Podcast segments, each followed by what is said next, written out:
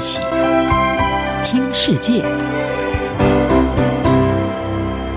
欢迎来到一起听世界，请听一下中央广播电台的国际专题报道。中国日前宣布暂停中澳战略经济对话机制下的一切活动，两国关系持续恶化，引发国际关注。和中国相比，澳洲是一个军事规模小很多，而且没有核子武器的国家。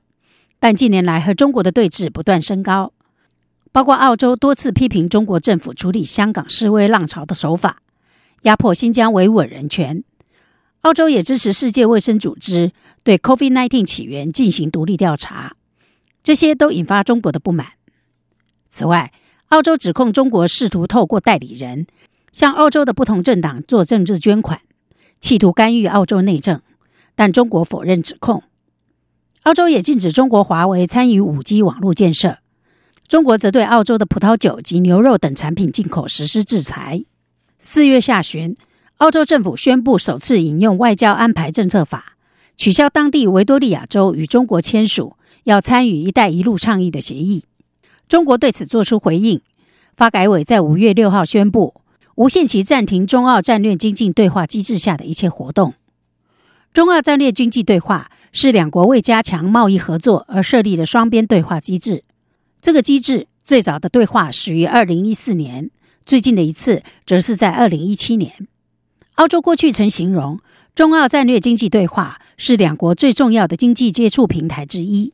澳中关系研究所所长劳伦斯森指出，在此之前，两国较低层级的事务仍如常进行，但现在看起来，更多的合作与对话正受到影响。在四月二十五日澳纽联军纪念日，澳洲国防部长杜登表示，不应低估因台湾问题而与中国爆发军事冲突的可能性。他说，澳洲人必须面对现实，区域紧张正在升高。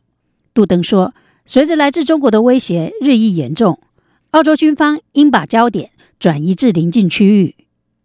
同样在这一天，澳洲最大报《澳洲人报》刊登标题为“准备为我们的自由而战”的评论文章，引述内政部秘书长裴佐洛为澳纽联军纪念日所发表的声明指出：“自由国家已经听到战鼓在响起，澳洲与崇尚自由的盟友准备要为自由而战。”澳洲媒体认为，裴佐洛的言论是针对台海局势以及来自中国威胁而发表的。数天之后。澳洲总理莫里森在四月二十八日宣布一项大约五点八亿美元的防卫方案，作为升级北部四座军事基地以及扩大与美国军事演习之用。包括《雪梨城区报》、《墨尔本世纪报》等数家澳媒在五日报道，去年四月，时任澳洲特种部队指挥官芬德莱少将在一场机密简报会中指出，澳洲非常可能与中国爆发武装冲突。不过，美国有线电视新闻网 CNN 指出，澳洲要单独与中国作战是荒谬的想法。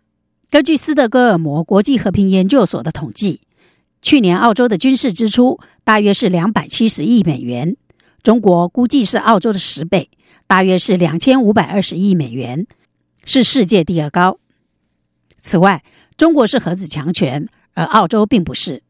澳洲关系冰冻已近一年，起因是莫里森政府公开呼吁调查 COVID-19 起源，而惹怒中国。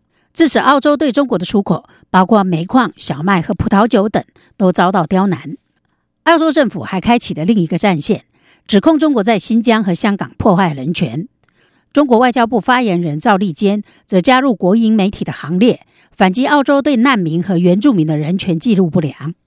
除了取消“一带一路”协议外，澳洲在三日表示，正在重新审查中国企业租借澳洲达尔文港九十九年的租约，并且可能撤销。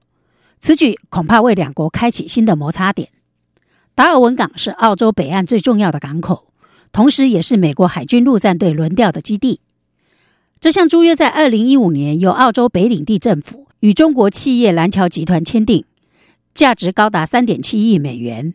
但由于涉及军事敏感，受到华府和坎培拉的关切。澳洲国立大学中国政策中心主任江云认为，澳洲政府发出的许多好战言论。其实是出于内政问题。莫里森政府正承受 COVID-19 疫苗政策错误的压力，可能借此转移焦点。江云表示，聚焦一个外部敌人，对形成公众情绪以及团结政府内部，通常是相当有效的。但他说：“我认为政府这样炒作议题是不负责任的。战争是非常严重的事情。”澳洲政府的发言或许反映出对中国武力犯台可能性的真正忧虑。这种冲突最终将会牵连到整个亚洲地区，甚至美国。这种恐怖的前景，可能就是更接近中国势力范围的美国其他盟邦，例如南韩和日本，都没有呼应澳洲具攻击性言论的原因。以上专题由杨明娟编辑播报，谢谢收听。